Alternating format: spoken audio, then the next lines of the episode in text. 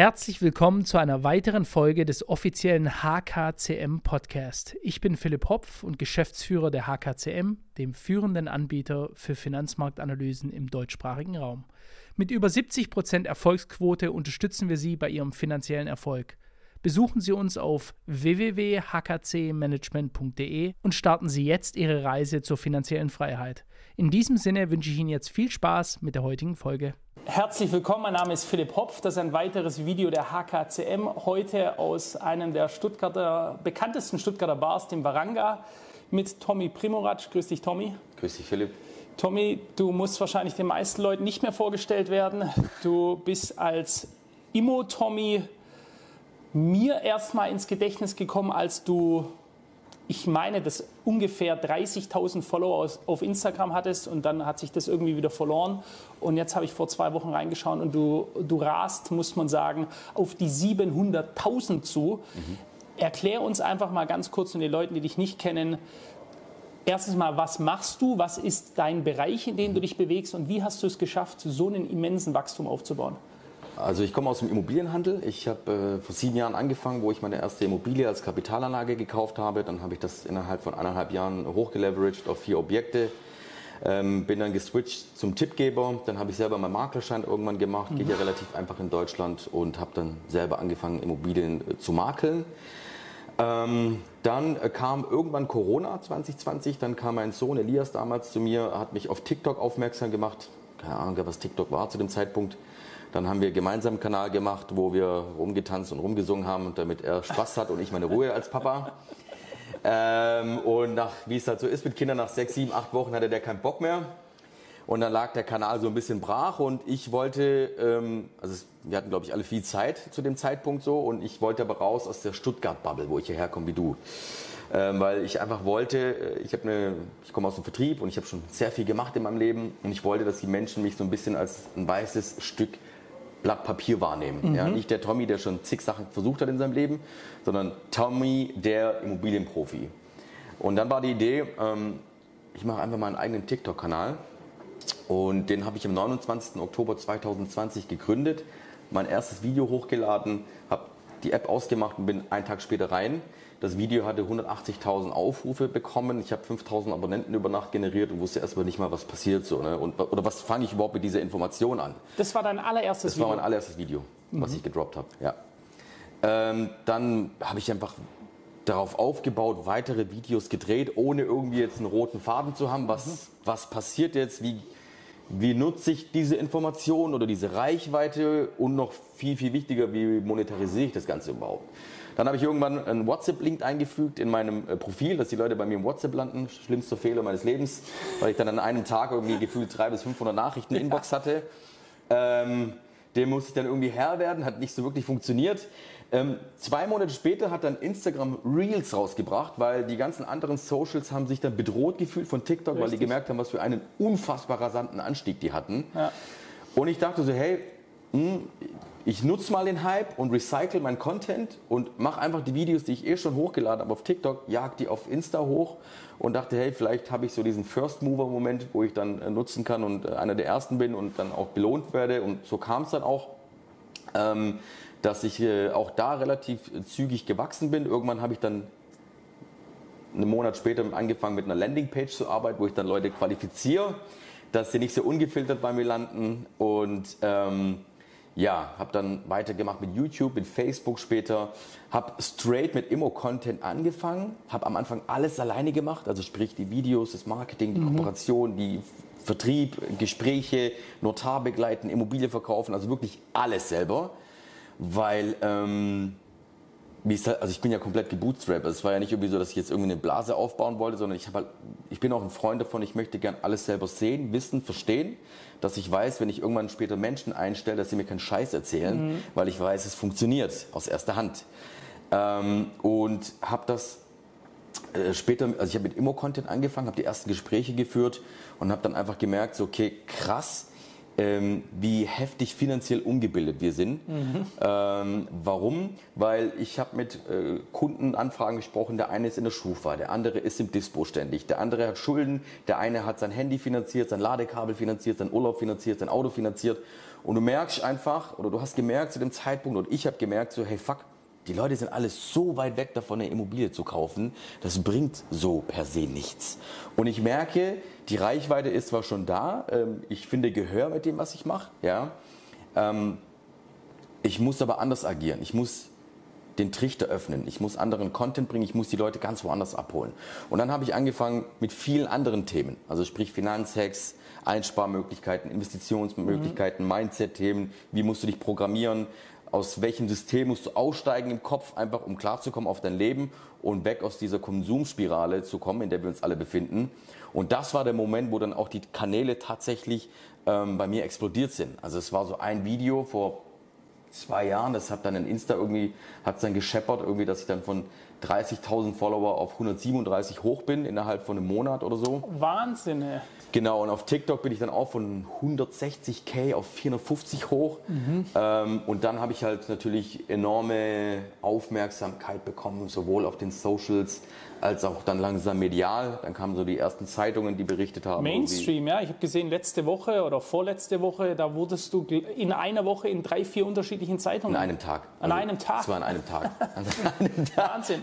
Also an die Leute, die denken, dass der HKCM-Kanal sehr schnell anwächst, da muss ich ganz klar sagen, du bist von, und das ist nicht negativ gemeint, von erstmal einem Nobody, so fangen wir alle an, zu Europas größtem Immobilieninfluencer in no time. Also Wahnsinn. Ja, ja, ja. Finde ich wirklich, finde ich stark. Ähm, und darüber wollen wir jetzt auch heute reden, denn da bringst du sehr viel Expertise mit. Und was ich denke, was uns da auch, ähm, was wir gemeinsam haben, ist, dass wir beide Autodidakten sind. Also wir haben uns die ganze Geschichte selber beigebracht. Ja. Wir sind nicht irgendwie erstmal durch 15 Jahre, in deinem Fall irgendwie Maklergeschäft oder so, sondern du sagst ja selber, du hast es dir alles dich eingelesen, dir selber beigebracht, diese Geschichte.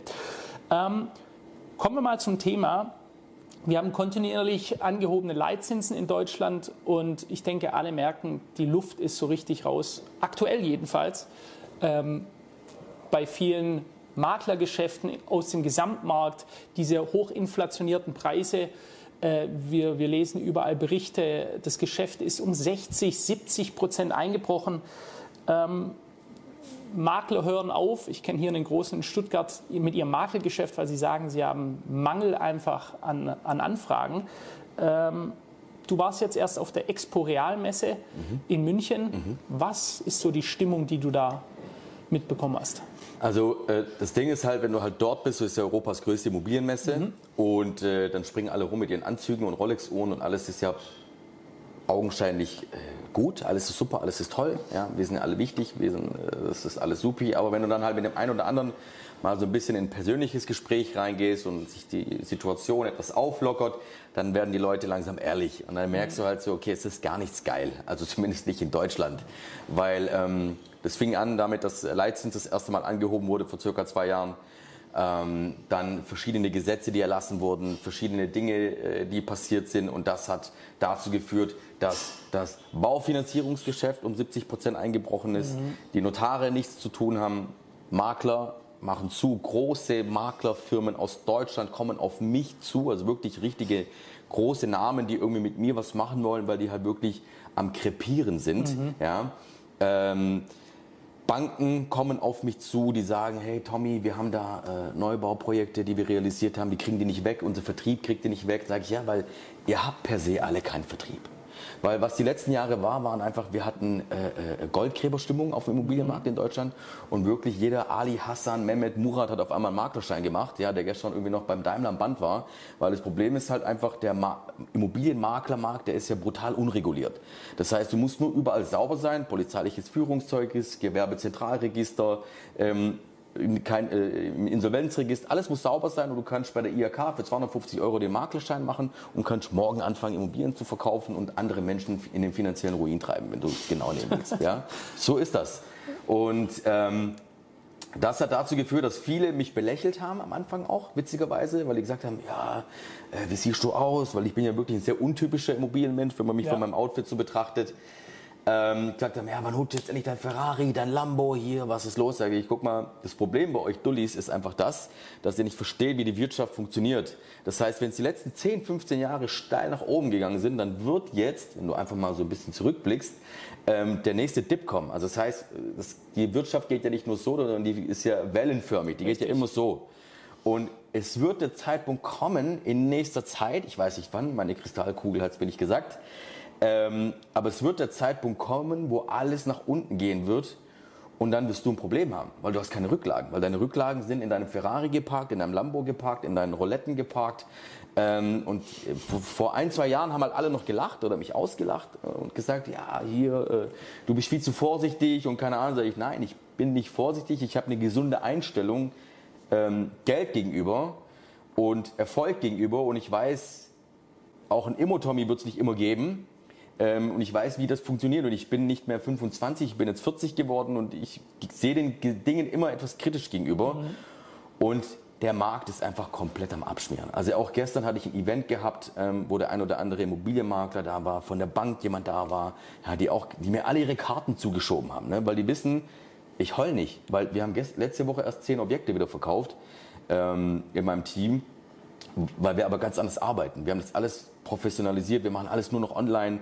Wir brauchen kein tolles Büro mit 50 Exposés draußen hängen und ich muss doch nicht jeden Tag zum lieben Herrgott beten, dass ein Kunde reinkommt, der sagt, ich hätte gern diese Immobilie gekauft bei dir, weil das ist nicht das Geschäftsmodell und das wird auch so nicht mehr funktionieren. Mhm. Deswegen auch große Namen, wie du schon gesagt hast, die werden jetzt alle reihenweise, werden die alle hops gehen. Man so sieht, ist es, ja. Also, da sprechen wir nachher auch mal über die ganz, ganz großen Namen, die ja. äh, jetzt in große Schwierigkeiten kommen. Es ist ja nicht nur der kleine Mann. Wenn wir uns jetzt aber mal den europäischen europäischen Ländervergleich anschauen, ähm, vielleicht denken die Deutschen ja an ihre eigenen Blase. Äh, Wenn es Deutschland schlecht geht, geht es allen anderen auch schlecht. Das ist per se so nicht der Fall. Das ist vielleicht etwas, was die Politik einmal auch gerne weiß macht, so nach dem Motto, wir sind nicht die Einzigen, die am Arsch sind. Schauen wir uns mal ein paar andere Länder an. Portugal aktuell Immobilienanstieg um 6,4 Prozent, Italien 2 Prozent, Spanien 7,2 Prozent Anstieg. Warum verzeichnet Deutschland den stärksten Preisverfall in ganz Europa? Ähm, weil wir, also ich sage immer wieder, wenn ich mit Menschen jetzt rede, wir haben keine Probleme. Wir haben hausgemachte Probleme. Mhm. Also wir haben keine Probleme. Also externe meinst du von außen rein, genau. sondern wir haben sie uns ja, selber geschaffen. Weil ja. viele kommen ja auch aus dem Ausland, Geschäftspartner, Leute, mit denen ich rede, sagen, was macht ihr eigentlich in ja, Deutschland? Was ist los mit euch? Seid ihr eigentlich völlig bescheuert? Ja? Und ähm, wir haben uns zu Tode reguliert im Grunde genommen. Wir haben angefangen, auf einmal irgendwelche Heizungsgesetze zu erlassen. Dann gibt es dann irgendwelche ähm, auf Europaebene äh, Sanierungsgesetze. Da musst du mal aber vergleichen, dass Energieeffizienzklassen in den anderen europäischen Ländern ganz anders klassifiziert mhm. werden wie bei uns in Deutschland. Das heißt, eine Energieeffizienzklasse Haus F bei, in Deutschland ist zum Beispiel in Frankreich A oder B. So, der Franzose muss nicht sanieren, aber der Deutsche muss sanieren, ja, wenn es danach geht. Und jetzt kam schon letzte Woche, äh, wollen die das jetzt wieder auflockern, das Thema. Mhm. Aber die anderen Länder, zum Beispiel Kroatien, wo ich herkomme, ich hatte jetzt vor sechs Wochen hatte ich äh, ein Mittagessen mit dem kroatischen Generalkonsul, weil seine Frau mir folgt auf Instagram und ihm gesagt hat, hey, du musst dich unbedingt mal mit diesem Jungen treffen, der ist ganz gut. Äh, und ich war jetzt auch mit der Family in Kroatien und der Immobilienmarkt unten, der, der, der explodiert regelrecht. Mhm. Also ich habe auch ganz viele Anfragen von Deutschen, die sagen, hey, pass auf, Tommy, ich habe 3, 4, 5, 6, 700 K auf dem Konto geparkt. Ich möchte nicht in Deutschland investieren in Immobilien. Das ist mir gerade hier alles viel zu heikel, viel zu wackelig. Ähm, ich habe gesehen, du machst was in Kroatien.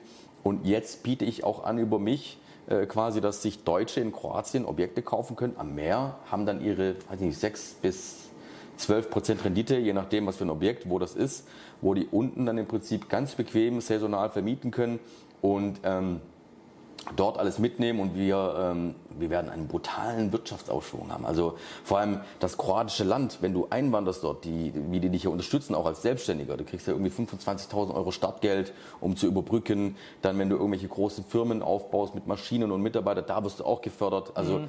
Dinge, die hier undenkbar sind. Wenn du jetzt hier einen Mittelstandsbetrieb eröffnest, dann wirst du erstmal geschröpft. Äh, das bezahlen, dies bezahlen, jenes bezahlen. Ähm, ich habe das Gefühl, in den anderen europäischen Ländern werden fleißige Leute noch belohnt.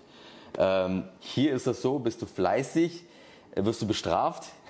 Ich hatte, äh, ich sage immer, äh, am besten ist es so, du wanderst einmal aus und kommst als Flüchtling zurück, dann hast du ein besseres Leben, wie wenn du äh, hier ähm, ähm, ähm äh, ganz normal deinen Job machst, Steuern bezahlst. Ich sage auch immer, ich habe kein Problem, Steuern zu bezahlen. Ich habe immer nur ein Problem damit, was mit meinen Steuern gemacht wird. Exakt, so ist es, ja. So ist es. Ja. Ich glaube, das haben ganz viele Leute, die das merken, dass diese äh, Mentalität der Politik mit dem Schaufelbagger in die ganze Welt das Geld zu verschleudern, während hier unsere Straßen, Sauberkeit, äh, Sozialsysteme, auch da die Sozialsysteme, es wird ja gezahlt, aber eben an Leute, die nicht eingezahlt haben. Und ich denke, das ist per se schon ein großes Problem. Ähm, Thema Wohnungsnot in Deutschland. Ja. Wir haben ja jetzt diese komische Situation, dass zwar der Markt gefallen ist, die Preise gefallen sind, trotzdem haben wir eine massive Wohnungsnot. Laut offiziellen Daten fehlen eine Million Wohnungen und 700.000 werden jährlich benötigt für Zuwanderung. Ja. Ja. Das, was die Deutschen gerade sagen, ihr allergrößtes Problem ist, und die Politik redet nach wie vor da, äh, davon, dass obwohl wir diese Wohnungsnot haben, wir nach wie vor so viele Leute zuwandern lassen wollen, dass wir jährlich 700.000 brauchen. Vonovia äh, stellt Teile des Wohnungsbaus ein, beziehungsweise es kommt zu einem Baustopp. Warum baut Vonovia aktuell weniger Wohnungen, ähm, obwohl diese dringend gebraucht werden? Weil der CEO von der Bonovia ganz klar sagt, habe ich noch äh, vor zwei oder drei Jahren für 3000 Euro den Quadratmeter Neubau gebaut, bin ich jetzt bei 5000 Euro, über 5000 Euro den Quadratmeter. Kosten. Kosten. Mhm. Das heißt im Umkehrschluss, wenn ich dann 60.000 Wohnungen baue zu so einem Preis, müsste ich später Miete von circa 25 Euro den Quadratmeter bezahlen. So, jetzt nimmst du einen Otto Normalmenschen, ähm, der müsste dann für eine 100 Quadratmeter Wohnung für seine Familie, ne, Frau, Kind, müsste der zweieinhalbtausend Euro Miete zahlen. Also eine Familie durchschnittlich würde ich jetzt behaupten, verdienen wahrscheinlich gerade mal drei im Monat, ja. ähm, wenn es gut läuft oder dreieinhalb. Wenn sie davon zweieinhalb Miete zahlen sollen, wer soll das dann schaffen? Also wer soll das übernehmen? Und das ist jetzt kein ähm, das ist jetzt kein Vonovia-Problem, das ist ein Problem, was alle Bauträger haben, die Neubau äh, bauen wollen. Die gehen alle gerade reihenweise hops. Das heißt, ähm, Viele Bauträger, die Neubau gemacht haben, mit denen ich auch in Kontakt bin, die sind jetzt komplett auf Bestand übergegangen, weil die gesagt haben, mit Neubau, es funktioniert einfach nicht. Ich werde so zugeschissen mit Grundstücken. Also hast du vorher ein Grundstücksproblem gehabt, dass du keine gefunden hast, ist es jetzt so, dass ich zugemüllt werde von, mit Grundstücken, weil diese von denen nicht bebaut werden können. Weil mhm. es einfach, es lohnt sich nicht. Du verdienst nichts daran und, und später kriegst du die nicht los, weil kein Mensch sich diese Miete leisten kann obwohl wir das Problem haben, was du jetzt gerade schon gesagt hast, dass Stand jetzt eine Million Wohnungen fehlen und jährlich 700.000 dazukommen und die Regierung aber gesagt hat in der Vergangenheit, dass sie alleine dafür sorgen wollen, dass hier jährlich irgendwie 450.000, mhm. 500.000 Wohnungen gebaut werden. Da sind wir jetzt, Stand Oktober, ich glaube, bei 250.000 Wohnungen angekommen. Wir haben noch drei Monate, um die anderen 200.000 nochmal reinzuholen, wovon ich glaube, dass es nicht funktionieren wird. Ähm, weil da das nächste Problem ist, ne, Handwerker sterben aus, äh, da hast du auch wieder Fachkräfte. Also das ist eine Spirale, die sich dreht, ähm, wo ich das Gefühl habe, wo wir einfach wegignorieren. Also nicht mhm. wir, sondern die Leute, die dafür zuständig sind. Stattdessen beschäftigen wir uns mit Müll einfach, mit irgendwelchen hausgemachten Problemen, mit Gendern, mit keine Ahnung was weiß ich was. Und äh, tatsächliche Probleme, die da sind, die in den, wir, wir sind ja noch nicht am Zenit angekommen. Da, da, da, wird noch einiges passieren. Mieten werden explodieren, einfach weil Wohnraummangel da ist. Mhm. Mieten werden explodieren. Es wird Luxus sein, zur Miete wohnen zu können. Es wird kein Luxus sein, sich ein Haus oder eine Wohnung kaufen zu können. Es wird Luxus sein, eine Mietwohnung haben zu können. Und ich sehe schon kommen, wenn es so weitergeht, dass in einer Dreizimmerwohnung immer mal sieben Leute leben müssen, damit die Kiste überhaupt funktioniert. Um da nochmal nachzufragen, Tommy, äh, dass ich das richtig verstanden habe. Meinst du damit, wenn du sagst, Mieten, Luxus, Eigentum ist nicht so ein Luxus, dass das Eigentum günstiger sein wird insgesamt zum Kaufen und Mieten dafür sehr teuer oder wie genau meinst du das? Nee, also beides wird äh, ein Luxus sein. Also ah. beides wird im Prinzip so sein, dass du dich entscheiden darfst zwischen Pest und Cholera. Ja. ja. Warum? Weil Mieten werden explodieren und Eigentum wird einfach teurer werden, es wird auch schwieriger werden, weil es gibt Heizungsgesetz, weil es gibt Sanierungsgesetze, da musst du dämmen, da musst du Dach machen, Keller machen, dies machen, das machen, jenes machen. Wer soll das bezahlen? Also mhm. allein durch, diesen, durch dieses Sanierungsgesetz auf EU-Ebene müssten Stand jetzt, jetzt sieben Millionen Wohnungen bis 2030 saniert werden. Mit welchen Handwerkern denn? Also wer soll das denn per se umsetzen? Selbst wenn, äh, wenn der Wille da wäre, selbst wenn das Geld da wäre. Selbst wenn der Wille da wäre, die Handwerker da wären, das Geld da wären. Wir reden, von, wir reden pro Jahr eine Million Wohnungen, die saniert werden müssen. Ja. Also es ist per se nicht machbar. Vielleicht mal da einen positiven Lichtblick, weil viele Leute äh, mich immer anschreiben und sagen, ich bin 16, 17, 18, 19 äh, was soll ich machen, Dropshipping oder Trader werden oder so. Und was habe ich schon oft auch in meinem Podcast gesagt? Leute, geht ins Handwerk. Das ist der wirkliche Fachkräftemangel, den wir haben. Ja? Wir haben genügend Hochschulprofessoren äh, aus den Universitäten in Nahost, die haben wir uns zu Millionen reingeholt. Wo wir aber wirklich Fachkräftemangel haben, ist im Handwerk und sowas von massiv. Und wer also einen sicheren Job haben möchte in Zukunft noch, dass die Aufträge reinkommen ohne Ende, würdest du auch sagen, das ist definitiv ein interessanter ja, klar, Bereich. Du, es, Du, du kannst auch Geld verlangen. Wurde früher der Handwerker belächelt von den Anzugträgern, mhm. ist es heute der Handwerker, der über die Anzugträger lächelt. Ja? ja. Es ist de facto so, weil die können ein Schweinegeld verdienen, die können Preise verlangen. Du musst es nehmen, weil du hast ja. keine andere Wahl. Ja. Ja? Und äh, der Handwerker wird der sein, der in Zukunft mit dem Lambo rumfährt und nicht mehr der Anzugträger, weil es, das, hat, das hat sich komplett gewandelt in den letzten zwei, drei Jahren. Und ähm, ganz witzig, dass du sagst mit, mit Trading. Also äh, ich habe auch schon Videos gesehen, wo du von Daytrading abrätst. Mhm. Äh, kann ich nur zustimmen, denn ich habe in der Vergangenheit zweimal eine hohe fünfstellige Summe bei einem Kumpel verbraten, dadurch, dass er für mich Daytrading gemacht hat und ich schnell und hektisch reich werden wollte. So, so ist es, ja. Schnell und hektisch, das ist, äh, das ist, denke ich, auch das, was heutzutage viele Leute fühlen, vielleicht auch den Druck und hinter ihnen kommt so ein Sturm und dann ist dieser Gedanke, jetzt, jetzt, jetzt. Ich werde angeschrieben oftmals von Leuten, die sagen, ich habe drei Jahre Zeit und ich muss äh, so und so viel, was dann irgendwie 1000 Prozent Anstieg ist. Dann sage ich, Leute, erstens mal unter Druck versuchen, irgendwas zu machen, ist noch nie gut gegangen und, und dann mit verzweifelten Maßnahmen. Kommen wir mal zurück zum Wohnungsmangel. Da kam ja ein ganz toller Vorschlag aus der Politik jetzt aktuell wieder, wie man das weiter lindern kann, und zwar indem Büroflächen, also gewerblich genutzte Immobilien, umgewandelt werden sollen zu Wohnflächen. Und da wurde jetzt schon gesagt, da schaffen wir was, 200.000 neue Wohnungen. Was hältst du von so einer Geschichte? Also damit das funktioniert, müsste erstmal baurechtlich und in den Ämtern müsste erstmal, glaube ich, 300 Prozent Geschwindigkeitsanstieg erfolgen. Mhm. Weil dadurch, dass ich im Immobilienbereich tätig bin, weiß ich ganz genau, wie lange es dauert, dass das Baurechtsamt auf irgendeinen Wisch mal einen Stempel draufhaut, damit es weitergeht in, der, äh, in dem ganzen Prozess. Und da geht, rede ich davon, dass du manchmal drei Monate warten musst, weil die zuständige Person nur am Dienstag arbeitet, zwischen 9 bis 12 Uhr.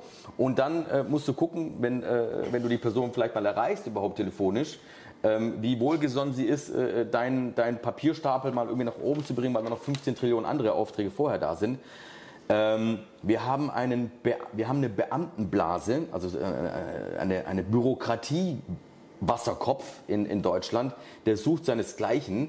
Ähm, und das sehe ich immer wieder in der Immobilienbranche, weil einfach wir könnten gewisse Dinge viel, viel besser machen, aber das würde voraussetzen, dass wir Prozesse digitalisieren müssen, wo du einfach heute noch, 2023, irgendwie beim Amt Nummer ziehen musst und warten musst.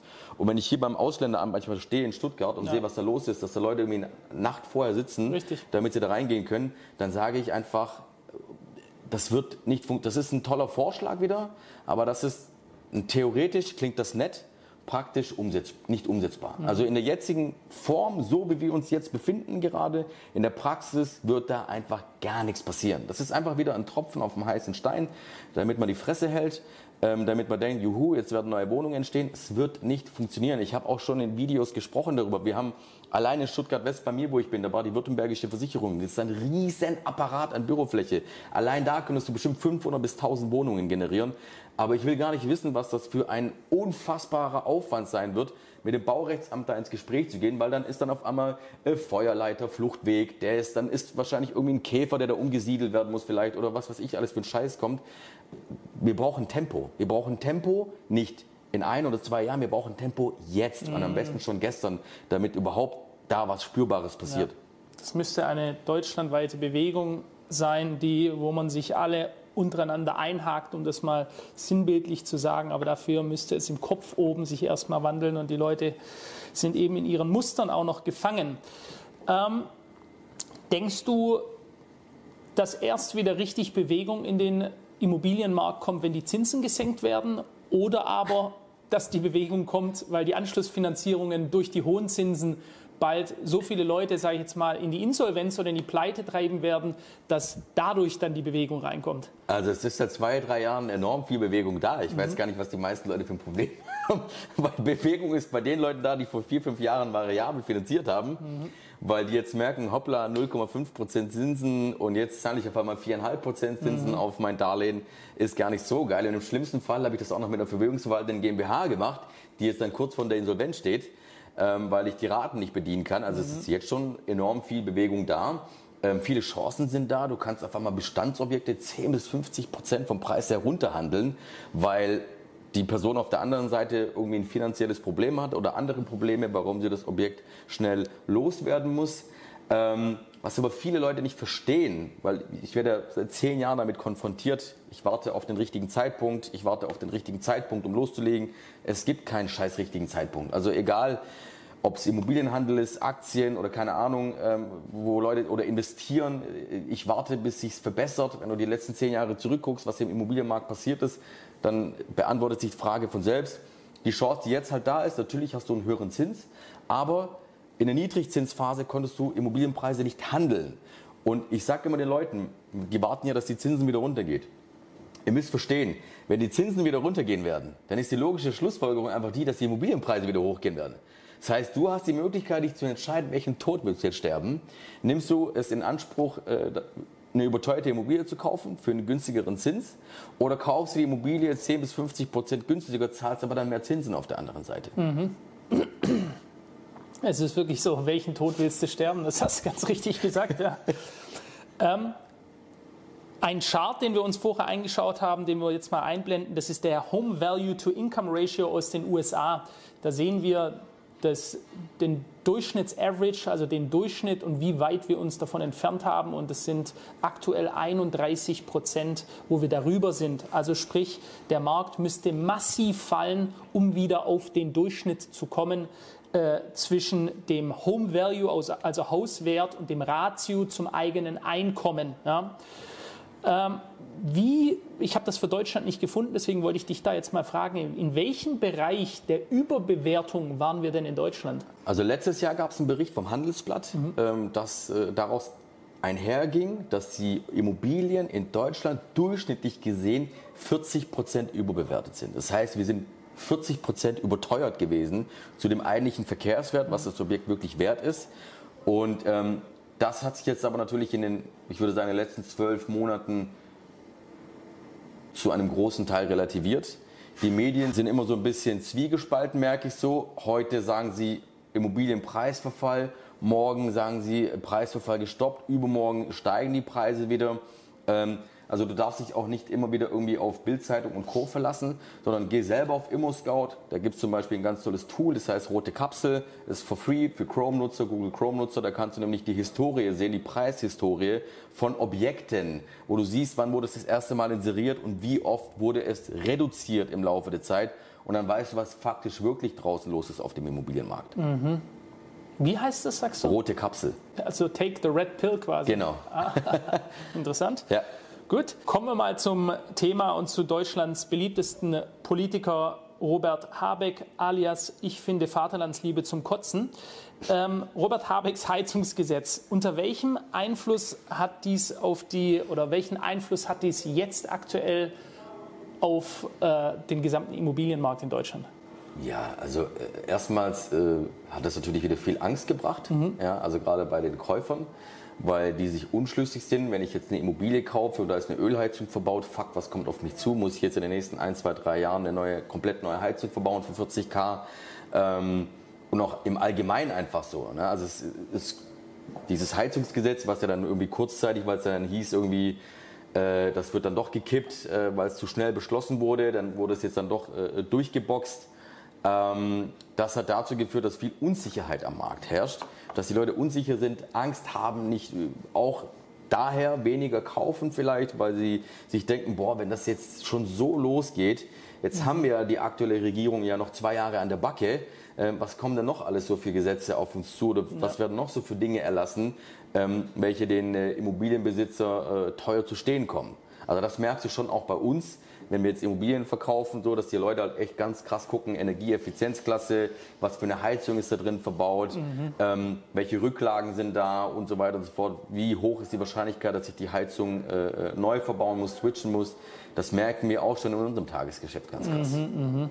Also wenn wir mal ein Zitat nehmen wollen, wie das Ganze durchgedrückt wurde, auf welche Art und Weise. Der brandenburgische Infrastrukturminister Güdo Beermann bezeichnet das gesamte Verfahren zum Gebäudeenergiegesetz als Tiefpunkt für die Demokratie, weil er sagte, die Bürger, wenn das irgendwo abgestimmt worden wäre, wäre das zu einer gigantischen Mehrheit abgelehnt worden.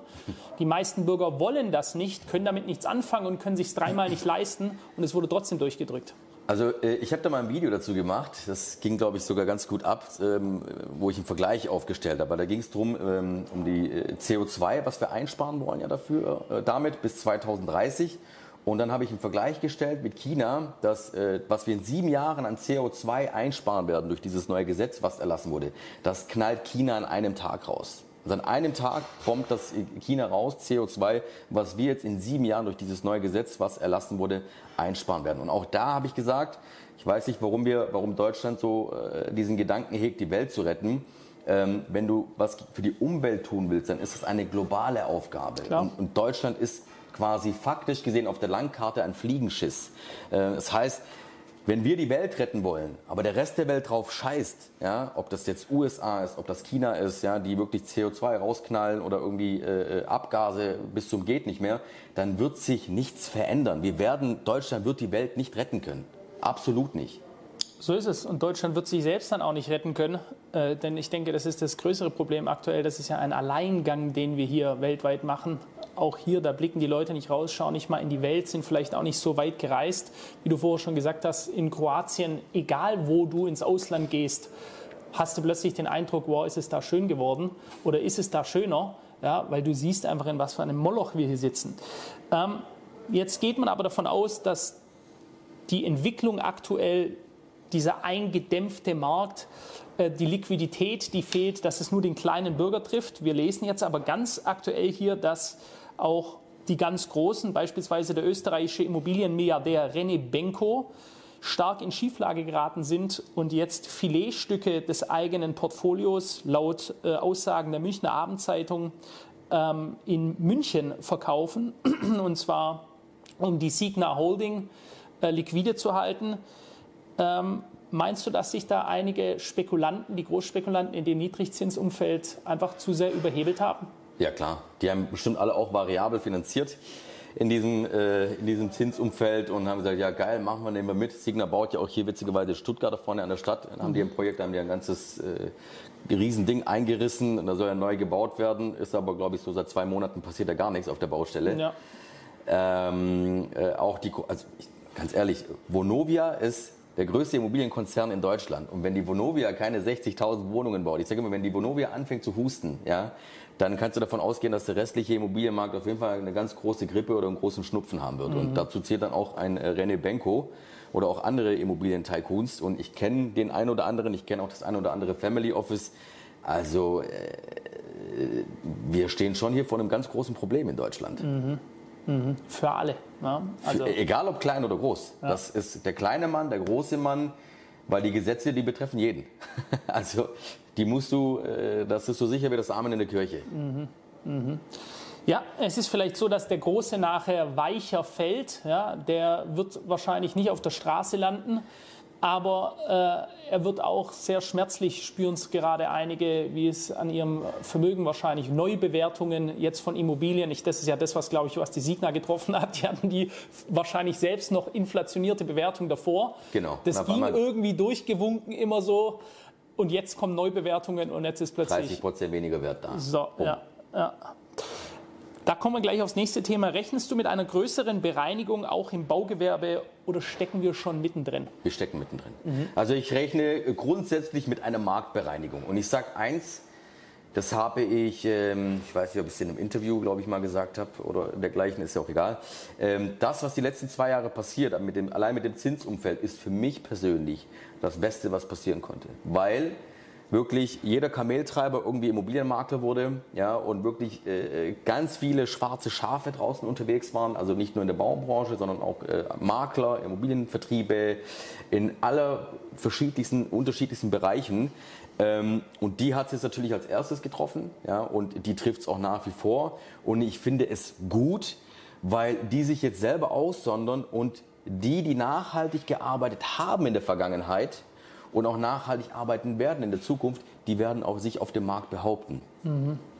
Also sprich, wer eine starke Basis hat, wer wirklich was dahinter hat und nicht nur vorne herum mal schnell in diesen Markt reingegangen ist. Genau. Und der auch, also egal in welche Himmelsrichtung, ne, weil ich kenne auch viele Immobilienvertriebe, die ihre Vertriebler irgendwie abgezockt haben, die Kunden über den Tisch gezogen haben, die überteuerte Objekte verkauft haben und dem Kunden das suggeriert haben, als wäre das irgendwie Gold gewesen und dann war es nur Bullshit. Also es ist ganz, ganz viel Schlechtes passiert auf dem Immobilienmarkt, weil er halt noch viel zu hart unreguliert ist. Mhm, mh. Jetzt sind wir heute hier im Varanga die allermeisten Stuttgarter werden das kennen, stehen an der Bar, in der wir wahrscheinlich zu früheren Zeiten, äh, zu anderen Zeiten gestanden wären. Da wäre es auch nicht so hell gewesen. Äh, ein Thema, mit dem du dich auch beschäftigt hast, das jetzt auf sehr viele Gastronomen zukommt, wo die nächste Pleitewelle erwartet wird, ist Mehrwertsteuererhöhung bei Restaurantbesuchen ab dem 01.01.2024 von 7 nicht auf 8 oder 9 Prozent. Das wäre schon krass, weil denen geht es ja gar nicht gut, sondern um aufgeschmeidige 19 Prozent. 7 auf 19 Prozent. Es gibt einige Experten in diesem Bereich, die rechnen damit, dass bis zu 50 Prozent der Gastronomen pleite gehen. Ja. Ja, also es ist faktisch so, das ist ein sehr, sehr ähm, umstrittenes Video, von dem du sprichst. Mhm ähm, weil sich da einige dazu geäußert haben. Bei einigen war ich erschrocken von der Ahnungslosigkeit der Menschen, äh, weil die irgendwie denken tatsächlich so, dass der Gastronom sich die Taschen vollstopft und irgendwie, was ich, alles eh schwarz macht und, und keine Ahnung und alles ist supi, alles ist gut und die sollen sich nicht so anstellen. Die haben die letzten Jahre eh schon gut verdient. Ähm, die sollen sich nicht so anstellen, 7 bis 19 Prozent. Es macht doch gar nichts aus, aber die Leute verstehen nicht, es gab ja sowas vor äh, drei Jahren, das hieß Corona. Äh, da mussten alle Gastronomen schließen von heute auf morgen. Und zwar alle. Und viele Gastronomen, die mussten auch diese sogenannten Hilfen wieder zurückzahlen, falls man auch denkt, dass sie alle einbehalten worden sind. Ähm, dann zusätzlich in den letzten zwei, drei Jahren ist Energie gestiegen, Wareneinsatz gestiegen, Personalkosten gestiegen, Mieten gestiegen.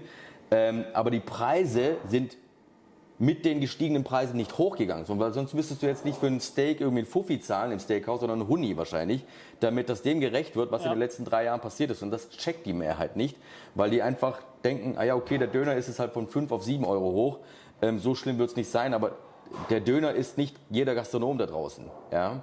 Und ähm, die 7 bis 19 Prozent, was muss der Gastronom machen? Der muss das ja an den Gast weitergeben. So, welcher Gast kann dann irgendwann für sein Cappuccino 6,80 Euro zahlen oder 8 Euro anstatt irgendwie 3,80 Euro oder 4,50 mhm. ähm, wer soll da noch draußen essen und trinken gehen ja. und welcher Gastronom soll das dann noch überleben zum Schluss? So ist es.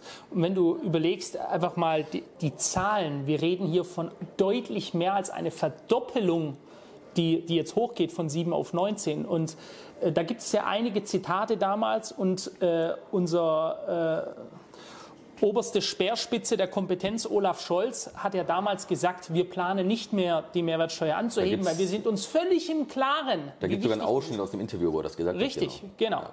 Wir sind uns völlig im Klaren, äh, wie wichtig das ist und dass das nicht mehr geht. Und jetzt ist auch das wieder Scheiß drauf. Äh, das ist ja ein reines, eine reine Schädigung äh, der restlichen Gastronomen, die es bisher geschafft haben, sage ich mal, die schwere Zeit zu überleben. Und wir haben hier auch mit Gastronomen gesprochen, die sagen alle, das ist, äh, das ist ganz, ganz furchtbar, Nein. die Geschichte. Also wenn das kommen soll, dann hast du höchstens noch Systemgastronomen, dann hast ja. du dann die Vapianos, die Losterias, die McDonalds, die Burger Kings, die Starbucks, die das vielleicht noch tragen können, mhm. ähm, weil die halt auch ganz andere Steuersysteme fahren. Aber der Pizzaladen von nebenan, äh, der Döner oder äh, der Asiate oder dergleichen, äh, die können man nicht kurz irgendwie äh, irgendwelche Steuersparsysteme so fahren und, und, was weiß ich was, sondern die sind darauf angewiesen, dass Gäste kommen, dass sich Gäste deren Preise leisten können, ja, weil bei den Gästen ist ja auch alles teurer geworden. Das ist das nächste Problem, ja, also nicht nur der Gastronom spürt es, sondern auch der Gast spürt es. Du kannst nicht mehr jeden Tag draußen essen und trinken gehen und vielleicht einmal die Woche, wenn es hochkommt, wenn überhaupt. Äh, viele können sich ja vielleicht nicht mal einmal im Monat leisten und das spüren Gastronomen. Ich habe ja, kenne ja auch enorm viele Gastronomen in Stuttgart und habe mit einem auch gesprochen hier bei mir gegenüber von meinem Büro, der sagte, wir haben zwar mehr Umsatz gemacht, aber wir haben weniger Gäste. Mhm. Das ist erschreckend. Und ähm, der hat auch ganz klar gesagt, obwohl der Laden richtig gut läuft, wenn das passieren wird, ich stelle mich darauf ein, dass ich nächstes Jahr schließen werde. Mhm. Und das ist jetzt nicht irgendwie Showgelaber oder so. Ich kenne ihn persönlich. Der meint das zu 100% ernst. Ein anderes Restaurant gegenüber von mir, wo ich lebe, der hat die letzten Jahre immer zwei Wochen zugemacht im Sommer, komplett Sommerpause. Mhm. Also dieses Jahr keine Chance, kann ich mir nicht leisten. Kann mhm. keine Sommerpause machen. Das funktioniert nicht. Ich schicke meine Frau und die Kinder weg. Ich muss hier bleiben. Ja, und äh, ich glaube auch gar nicht, dass die, die Immobilien dann äh, leer sind, sondern da weiß die Stadt sich zu helfen und wird dort wahrscheinlich Spielcasino oder Sportwetten reinmachen oder eine Shisha-Bar. Äh, ja, ist ja nachher am Ende so, ja, so wandelt sich das Ganze. Irgendjemand wird schon reinkommen, aber das ist wieder ein weiteres Gesetz, das hier ganz bewusst der deutschen Bevölkerung Schaden zufügt. Ich denke, das muss auch so gesagt werden. Meine letzte Frage an dich. Ähm, was kann man als Immobilieninvestor in der aktuellen Zeit tun? Was siehst du als die großen Chancen, die man jetzt wahrnehmen kann? Also die Leute, die liquide sind, wenn du jetzt liquide bist als Immobilieninvestor, bist du natürlich in, einem sehr, in einer sehr, sehr guten Situation. Äh, auch wenn du jetzt nicht so enorm viel Eigenkapital hast, sondern etwas Eigenkapital zur Verfügung, kannst du dir tatsächlich die Objekte, die vielleicht vorher für dich unerreichbar waren vom Preis, kannst du dir jetzt schnappen, weil auch gestern habe ich auf meinem Event gezeigt, ich habe das ein oder andere Beispiel hier im Raum Stuttgart, ähm, wo ich Objekte gefunden habe, Wohnungen, Haus, ähm, wo du ab Tag 1 zum Beispiel schon 6,1% Rendite hast. On-Market. Also On-Market heißt, wo du halt online gefunden hast auf den Portalen, nicht Off-Market irgendwie durch Netzwerk. Die Chance gab es vorher vor der Zinswende zum Beispiel nicht. Mhm. Ja, also du findest auch da die Möglichkeiten, aber wie ich auch schon auf meinem Event gesagt habe, das setzt halt voraus, dass du nicht morgens nur fünf Minuten auf dem Scheißhaus irgendwie mal runterscrollst bei ImmoScout oder eBay Kleinanzeigen und dich dann beschwerst, dass du nicht irgendwie die Nadel im Heuhaufen findest, sondern du musst dich halt auch da wieder hinsetzen, täglich mit dem Thema befassen, analysieren, gucken, screenen, welche Objekte kommen rein, welche raus. Du kannst ja auch ähm, ähm, gewisse Sachen speichern, wo du benachrichtigt wirst per Push-Benachrichtigung, wenn neue Objekte inseriert werden, dass du der Erste bist. Also es sind schon viele Chancen da, die du ähm, dir nehmen kannst, weil äh, in jeder Krise steckt auch eine Chance. Es ist immer eine Frage davon, wie sehr du die erkennst. Ja? Liest du jeden Tag irgendwelche äh, Clickbait-Medien oder versuchst du selber klaren Kopf zu bewahren und zu analysieren und zu verstehen, was passiert? Weil immer wenn es was Schlechtes gibt, gibt es auf der anderen Seite auch was Gutes. Ja, und das ist immer eine Sache dessen, wie du dich programmierst. Konzentrierst du dich auf die negativen Sachen, wirst du nur negative Dinge sehen. Konzentrierst du dich auf die positiven Sachen, wirst du auch positive Dinge erkennen. Und ja. so ist es in der Immobilienbranche genauso wie auch in allen anderen Bereichen. Das versuche ich den Menschen immer mit auf den Weg zu geben. Ich denke, das ist grundsätzlich was sehr Wichtiges, was ich ja auch immer versuche mitzuteilen. Auch wenn die Situationen düster aussehen, ist es nachher immer eine individuelle Entscheidung, wie du nachher dein Leben angehst und auch welches Mindset du hast. Das ist eine ganz wichtige Geschichte. Tommy, wer mehr über dich erfahren möchte, was du machst, wir werden unten in der Videobeschreibung alles verlinken. Äh, wer mit dir in Kontakt treten möchte, kann dich so finden. Ich danke dir auf jeden Fall, war sehr, sehr interessant. Danke für die Einladung. Danke dir. Hat mich sehr gefreut. Und schreibt gerne in die Kommentare mal rein, wenn ihr noch weitere Fragen habt. Vielleicht nehmen wir das mal auf für ein weiteres Interview. Einfach mal reinschreiben, was ihr wissen wollt von ihm. Ja, ich danke dir. Tito, Dankeschön.